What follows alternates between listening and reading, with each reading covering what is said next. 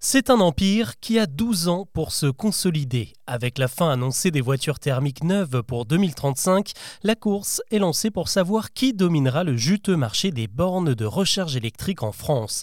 Il se divise en plusieurs secteurs, les bornes à domicile qui sont généralement installées après l'achat d'un véhicule électrique, les bornes urbaines pour recharger son véhicule en ville, les bornes d'entreprise disponibles sur les lieux de travail et surtout le plus important, la recharge sur autoroute.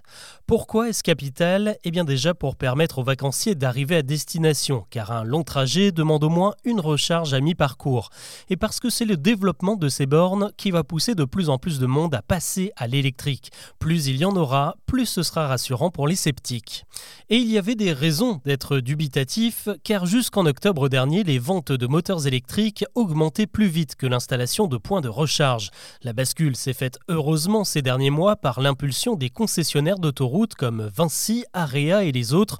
Aujourd'hui, 99% des aires d'autoroute sont équipées de 3000 bornes. Vous pouvez en trouver environ tous les 30 km. Le bilan est donc plutôt bon, mais ça ne suffit pas car évidemment le nombre de voitures électriques va encore grimper. Il y en a environ 1 million en circulation à l'heure actuelle et on en attend 7 millions d'ici 2030. Pour éviter les files d'attente interminables, les experts estiment qu'il faudra au moins 90 bornes par aire d'autoroute, soit 10 fois plus qu'actuellement.